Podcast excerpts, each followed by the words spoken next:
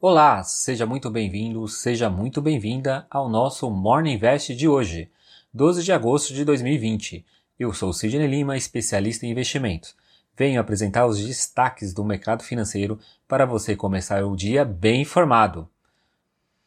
Todo mundo esperava que a vacina estaria pronta por algum país da Europa, Estados Unidos ou até mesmo da China. E ontem pela manhã o presidente russo Vladimir Putin disse que ele tem a vacina e inclusive a sua própria filha já testou e está imunizada.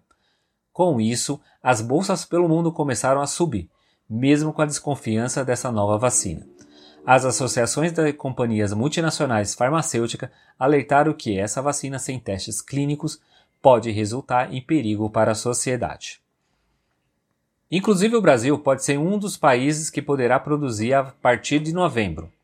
Segundo o coordenador de desenvolvimento da vacina russa, já se tem um acordo com duas companhias e só irá depender das autoridades reguladoras. O governo paranaense está buscando obter a vacina russa também, já que eles estavam negociando com a Rússia desde o final de julho, e ainda o Instituto Tecnológico do Paraná, Tecpar, tem a capacidade de participar e ajudar nesse processo. Já a Organização Mundial de Saúde, OMS, recebeu a notícia com uma certa cautela e disse que a vacina russa deve seguir os procedimentos de pré-qualificação revisão estabelecido pela OMS. Segundo a entidade, a vacina russa não estava entre as seis vacinas que estavam adiantadas, que são as três chinesas, duas americanas e uma europeia.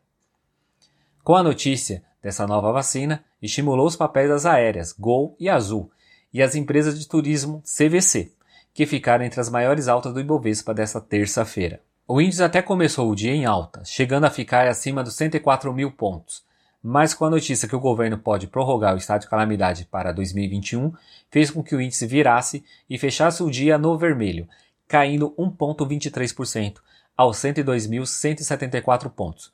Um giro financeiro foi de 28,59 bilhões de reais.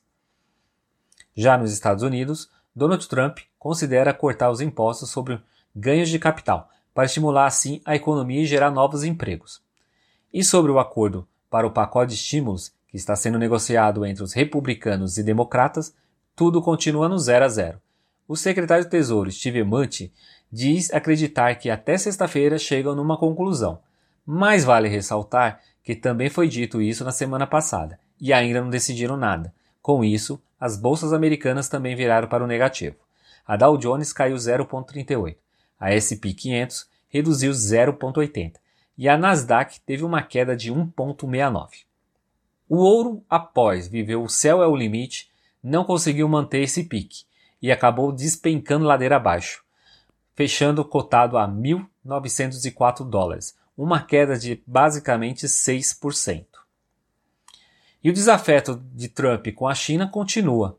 Em entrevista à rádio Fox Sport, ele disse que antes da pandemia tinha muito apreço pelo presidente chinês e que agora não tem mais. Essa relação mudou, pois o presidente americano culpa Pequim de não ter controlado o surto desde o início.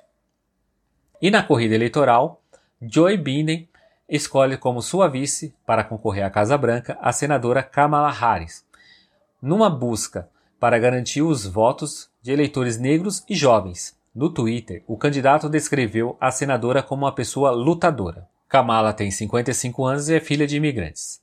O presidente Trump não perdeu tempo. Após o anúncio de Joy, já divulgou um vídeo acusando ela de ser integrante da esquerda radical.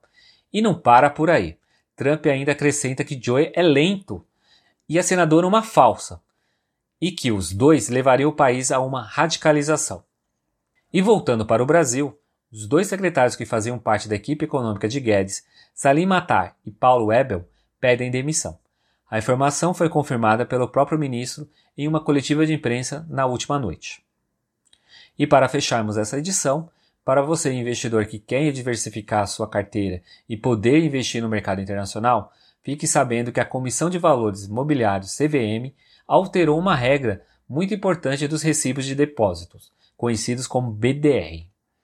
Agora, qualquer investidor pode investir nesses papéis a partir do dia 1 de setembro.